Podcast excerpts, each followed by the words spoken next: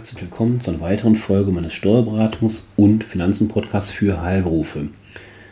In der heutigen Folge möchte ich mich mit einem Thema beschäftigen, welches zuletzt die Finanzgerichte oder ein Finanzgericht beschäftigt hat. Und zwar war es das Finanzgericht Nürnberg, also aus dem Süden unserer Republik. Und da ging es um Aufwendungen für eine exklusive, in Klammern exklusive Abschiedsfeier. Es kommt ja durchaus öfter mal vor, dass man Mitarbeiter ähm, aus dem Dienst verabschiedet, sei es in Rente, in ja, Arbeitgeberwechsel, wie auch immer, oder der Chef selber geht. Ähm, und dann lässt man sich das ja unter Umständen einiges kosten im Rahmen einer Feier. Und dieses Thema hat sich das, äh, oder in diesem Thema, mit diesem Thema hat sich das Finanzgericht Nürnberg auseinandersetzen müssen, weil ein, ja, in einem Fall hat ein Kläger es aus Sicht des Finanzgerichts etwas übertrieben. Hierüber möchte ich heute äh, berichten. Im Umkehrschluss möchte ich Ihnen natürlich dann direkt die Dinge an die Hand geben, die man machen sollte, beachten sollte, damit eben nicht die gleichen Konsequenzen anstehen wie eben jetzt in diesem Fall. Wer sich also lange in seinem Unternehmen verdient gemacht hat, sollte oder möchte verständlicherweise auch seinen Eintritt in den Ruhestand, und in dem Fall war es Ruhestand, gebührend feiern. Wenn aber der Rahmen der Feier sich deutlich von einer gewöhnlichen Feierlichkeit abhebt, kann das Finanzamt den steuerlichen Abzug als Werbungskosten versagen. Und das war genau das Thema in Nürnberg. Der Kläger, es handelte sich um einen Gründer und langjährigen Geschäftsführer eines Unternehmens, hatte aufgrund seines Eintritts in den Ruhestand insgesamt 162 Mitarbeiter, Geschäftspartner und Privatpersonen zu einer exklusiven Abschiedsfeier auf, einer historischen, auf einem historischen Gutshof mit weitläufigem Außengelände eingeladen. Als Rahmenprogramm wurde eine Zirkusveranstaltung mit mehreren Artisten, eine Feuershow, Bands, eine Zigarrenlounge sowie eine Barista ein Barista-Bike, weiß ich gar nicht was ist, geboten. Des Weiteren gab es einen Trommelworkshop mit 170 Trommeln. Das Außengelände wurde mit 120 Heliumballons und 60 Flammschalen aufwendig dekoriert. Die Kosten der Veranstaltung von rund 95.000 Euro. Diese wollte dieser besagte langjährige Unternehmer, Gesellschafter und Geschäftsführer seines Unternehmens als Werbungskosten in seiner privaten Einkommensteuererklärung geltend machen. Das heißt, hier muss man schon direkt ähm, eins vorwegnehmen. Es ging hier nicht um die Kosten des Unternehmens, sondern es ging um die Kosten, die dieser besagte Herr selbst getragen hat. Hätte, hätten die Kosten oder wären die Kosten von dem Unternehmen selbst getragen worden, hätten wir nochmal eine ganz andere Thematik. Darum ging es aber hier nicht. Das Finanzamt erkannte diese Aufwendung, also von knapp 100.000 Euro, nicht vollständig an und begründete dies mit besonderem, das heißt unangemessenem hohem Repräsentationsaufwand, vergleichbar mit Aufwendungen für Jagd, Fischerei, Yachten und ähnlichen Zwecken.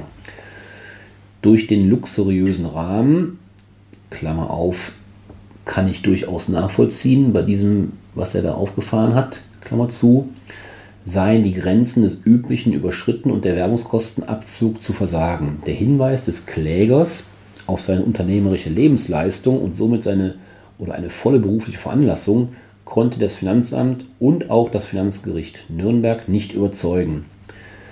Nicht abziehbare Repräsentationsaufwendungen, wie zum Beispiel für Jagd, das sind immer so die, die Beispiele, die klassischen Beispiele, für Jagd, Fischerei oder Yachten setzen voraus, dass hinsichtlich des Ortes der Veranstaltung oder der Art und Weise der Unterhaltung der Gäste besondere Umstände erkennbar sind, die die Veranstaltung von einer gewöhnlichen Feierlichkeit abheben.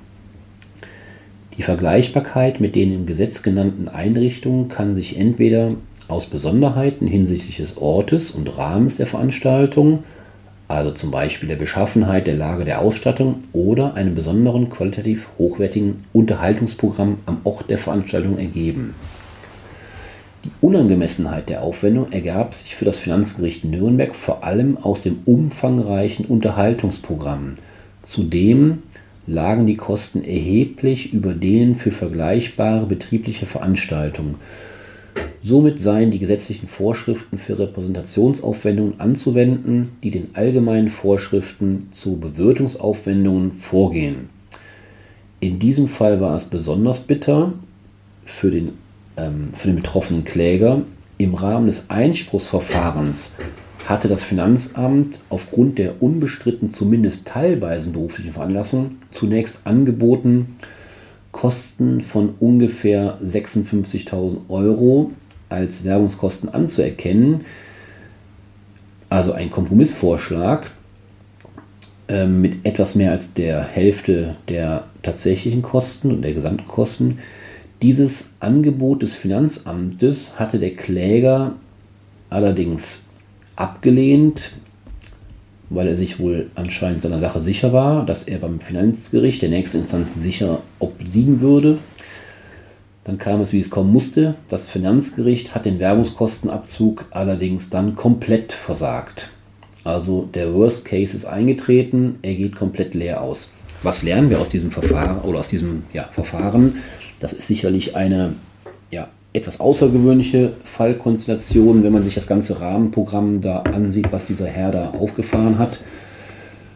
Aber das muss ja auch nicht in jedem Fall so sein. Ähm, aber ein bisschen Unterhaltungsprogramm ist ja durchaus ähm, ja, möglich. Und da hatte ich Ihnen ja schon ein paar Stichworte genannt. Der wesentliche oder das wesentliche Kriterium ist die Vergleichbarkeit. Also wir erleben im, im deutschen Steuergesetz oftmals in vielen Fallkonstellationen diesen sogenannten Fremdvergleich. Und das kommt auch hier zum Tragen. Das heißt, das Finanzamt guckt sich halt an, natürlich wissen wir jetzt nicht hier aufgrund der Informationen, in wie viel Fallkonstellationen oder wie die dort die Vergleichbarkeit ähm, ja, begründen oder, oder prüfen können. Aber vermutlich werden relativ wenig Personen in dem Bezirk oder kann man auch wahrscheinlich deutschlandweit sagen, so ein, so ein, ähm, ja, Angebot machen mit diesen gesamten ähm, ja, Dingen. Ein bisschen weniger wäre vielleicht in dem Fall sinnvoller gewesen, ähm, sodass man eben da dann sagen könnte, okay, das ist durchaus fremdüblich. Ähm, ein, das Unternehmen scheint ja auch ein etwas größeres gewesen zu sein, ähm, 162 Mitarbeiter das ist ja schon mal keine kleine, keine kleine, ähm, kein kleinerer Betrieb. Aber wie gesagt, ein bisschen weniger. Da sollte man dann auf, auf jeden Fall darauf achten. Vergleichbarkeit. Das heißt, ähm, natürlich kann man das selbst relativ schlecht einschätzen. Da sollte man eben auch nach Bauchgefühl vorgehen oder natürlich mit seinem Steuerberater Rücksprache halten, logischerweise. Im Vorfeld im besten Fall und nicht erst, wenn das Kind schon in den Brunnen gefallen ist. Das heißt, der Fremdvergleich, was ist üblich? Üblich sind sicherlich nicht ähm, 170 Trommler oder Trommeln ähm, in, in so einem Programm, ähm, dann Zirkusprogramm und so weiter. Das ist sicherlich alles ein bisschen un, also, also ein bisschen zu viel, eben nicht üblich. Ein bisschen davon hätte wahrscheinlich funktioniert, aber dieses Gesamtpaket und darauf sollten Sie demnächst achten mit diesem, Hinter, mit diesem Urteil im Hinterkopf, damit auch Sie Ihre Kosten, die Sie dann dort tragen sollten, eventuell entsprechend steuerlich geltend machen können. Wie gesagt, ich wiederhole nochmal, hier hatte der Unternehmer als, ähm, also als Person die Kosten geltend gemacht in seiner eigenen Steuererklärung. Es ging hier nicht um die Kosten des Unternehmens. Wie gesagt, ganz anderer Fall wäre das gewesen. Ähm, hier hatten wir hier einen Angestellten, also einen Geschäftsführer, der eben auch gleichzeitig Angestellter ist seines eigenen Unternehmens. Wird eine GmbH gewesen sein, vermutlich.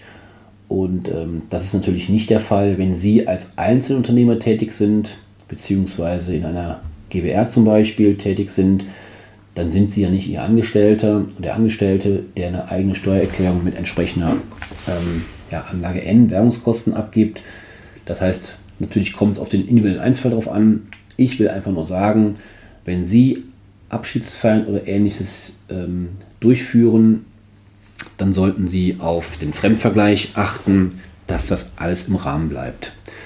Ja, mit dieser mit diesem Hinweis möchte ich Sie ins Wochenende verabschieden. Machen Sie es gut, bleiben Sie gesund und bis zum nächsten Mal. Tschüss.